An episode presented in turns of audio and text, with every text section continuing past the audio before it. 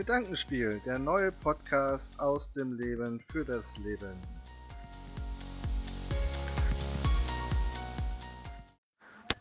Hallo Manni, ja, äh, wie geht's mir? Ähm, weiß nicht, ob du meinen Podcast, meine zweite Folge gehört hast. Auch jetzt übrigens auf Spotify äh, hörbar. Nur zu deiner Info. Unter Gedankenspiel äh, findest du mich da jetzt. Ähm, ja, da habe ich das alles mal am Sonntag, glaube ich, ähm, mal bespielt oder Samstag, irgendwie so. Ja, ähm, ja, wie geht's mir? Ähm, schmeckend ruhig seit eigentlich Freitagabend, Samstagmorgen nichts mehr. Nicht wirklich so ganz hinten an der Zunge. Ist noch manchmal was angeschmack. Heute Abend habe ich ein bisschen salzig geschmeckt, weil auch extrem viel Salz auf meinem Hüttenkäse war. Ähm, ansonsten, ja, trockener Husten.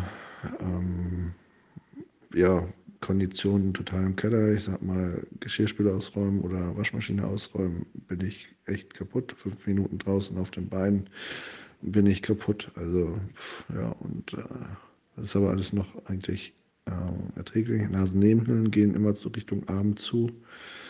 Ähm, ja, ähm, ansonsten, was ist noch? Ja, ähm, so, ja, Gedanken Lücken so. Also beim Reden verliert man auch immer so den Gedanken, was man sagen wollte. So. Das ist so eine Leere im Kopf teilweise. Ähm, gestern war es extrem, heute zu gestern gesehen ist es schon wieder besser. Ja, ansonsten, ja, der Geschmack ist halt echt scheiße. Ja, ansonsten, ja, liege ich hier oben, weil ich eh nichts machen kann. Heute war ich beim Test, weil gestern meine Hausärztin es versemmelt hat, mir meinen Testtermin zu, mitzuteilen. Also konnte ich den erst heute machen und ja, aber ich denke mal so, wie die Symptome es abzeichnen, wurde ich da, glaube ich, schon infiziert. Ansonsten würde ich gern wissen, was ich habe. Es ist schon merkwürdig. Also es ist keine Grippe und es ist auch keine Erkältung. Das ist freakig. Es ist richtig eine gezwungene Auszeit. Man kann auch gar nicht irgendwie arbeiten. Ähm, ja, weil man irgendwo mal den Gedanken verliert. Das ist echt, das ist komisch. Also das ist wirklich eine Gedanken, also äh, es ist wirklich eine gezwungene Auszeit. Also gezwungene Lockdown des Körpers. Naja, ich hoffe, euch geht es allen gut in der Praxis und äh, ja, ich hoffe, dass alles gut ausgeht und wir uns hoffentlich bald wiedersehen. Und ich nicht so dumm herarbeite, wie ich jetzt manchmal hier dumm rumlaufe. Ähm, alles klar. Ich wünsche dir noch einen schönen Abend und ja, äh, grüß die anderen morgen in der Praxis alle. Bis dahin, ciao. Ja, diese Nachricht habe ich meiner Arbeitskollegin am ähm, Dienstag geschickt. Das war dann eine Woche nach dem Kontakt zu der positiv getesteten Person. Und ja, wie man gehört hat, hat ging es mir dort gar nicht so gut.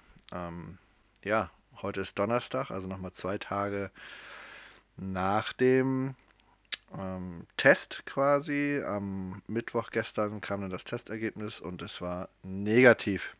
Ja, und heute ein Tag nach dem negativen Testergebnis stehe ich hier und mache einen ganz klaren Podcast wieder. Ich bin wieder hell, frisch auf und meine Gedanken sind wieder vollkommen klar.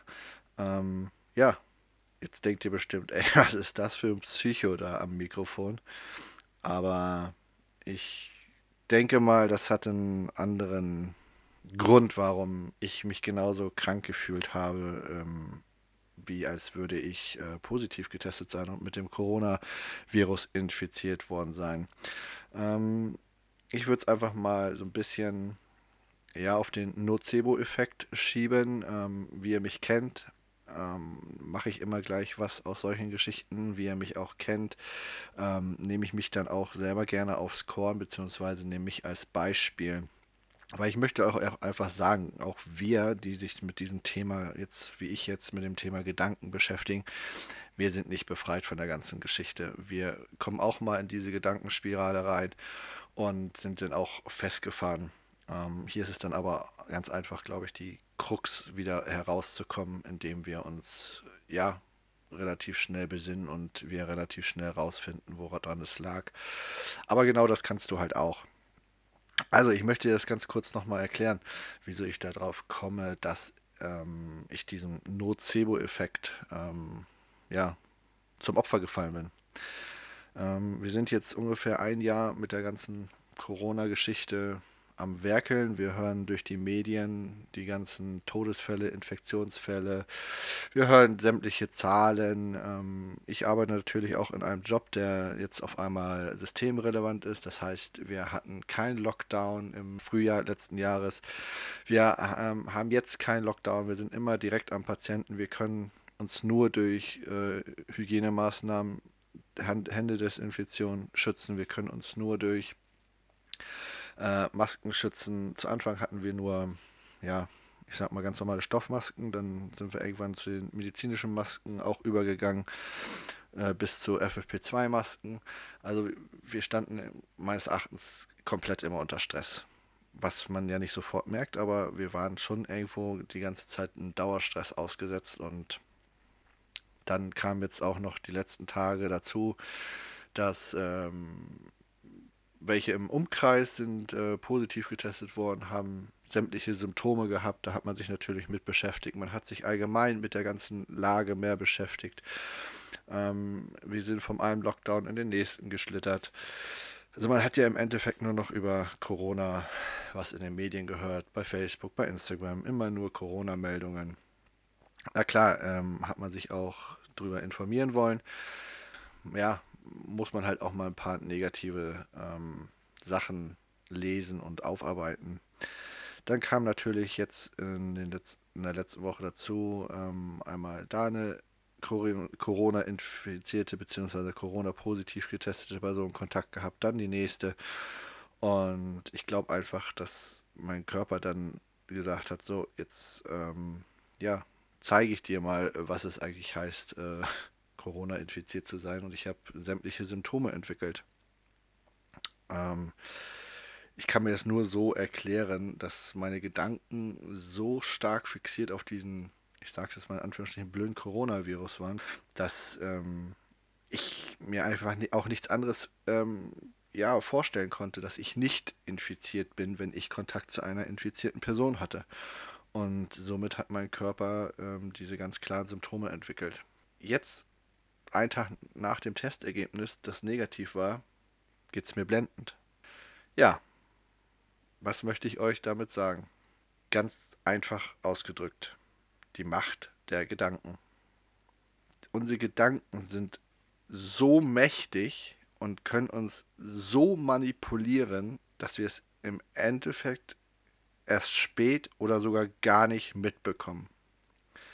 Es war zum Schluss so, dass meine Frau sogar schon Symptome entwickelt hat. Also ich habe mein Umfeld quasi über mein Leiden, meine schlechten negativen Gedanken infiziert. Nicht nur, dass ich meine Frau irgendwo mit meinen Gedanken infiziert habe, sondern mein ganzes anderes Umfeld, wie Freunde, Familie, Eltern, habe ich in Sorge gestoßen.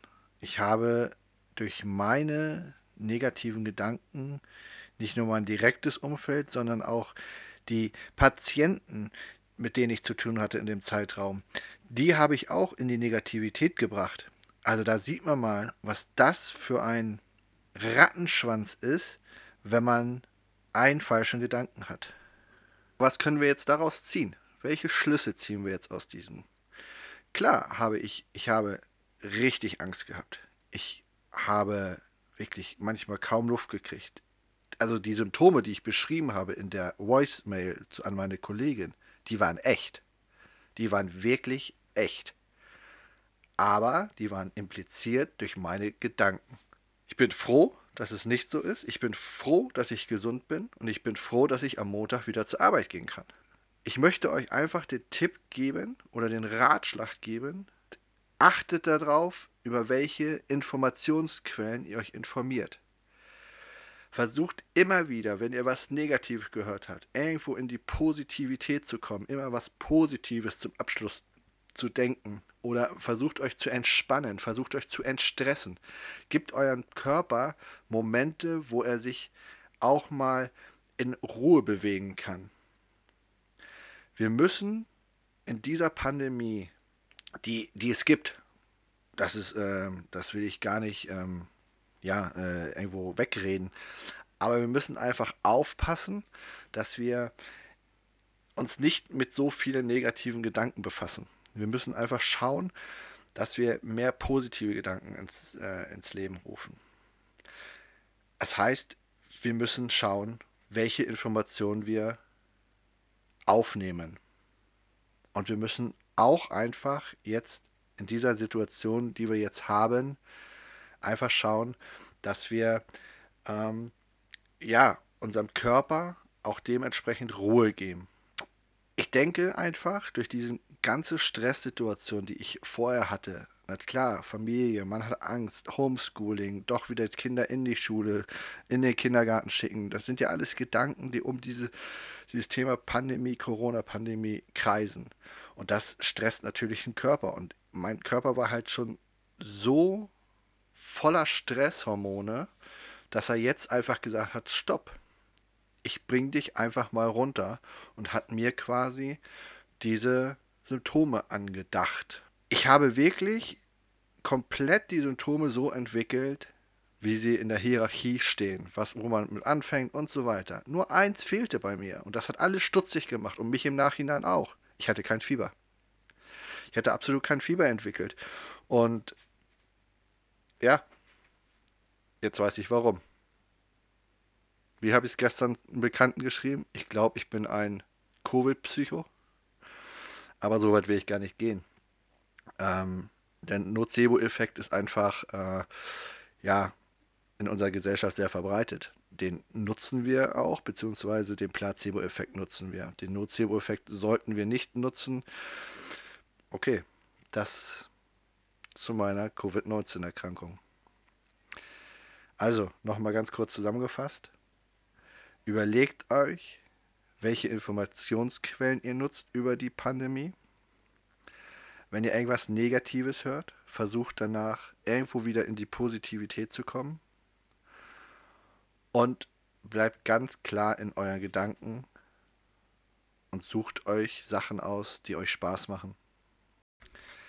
Jetzt lasst uns aber mal schauen, wenn negative Gedanken einen krank machen können.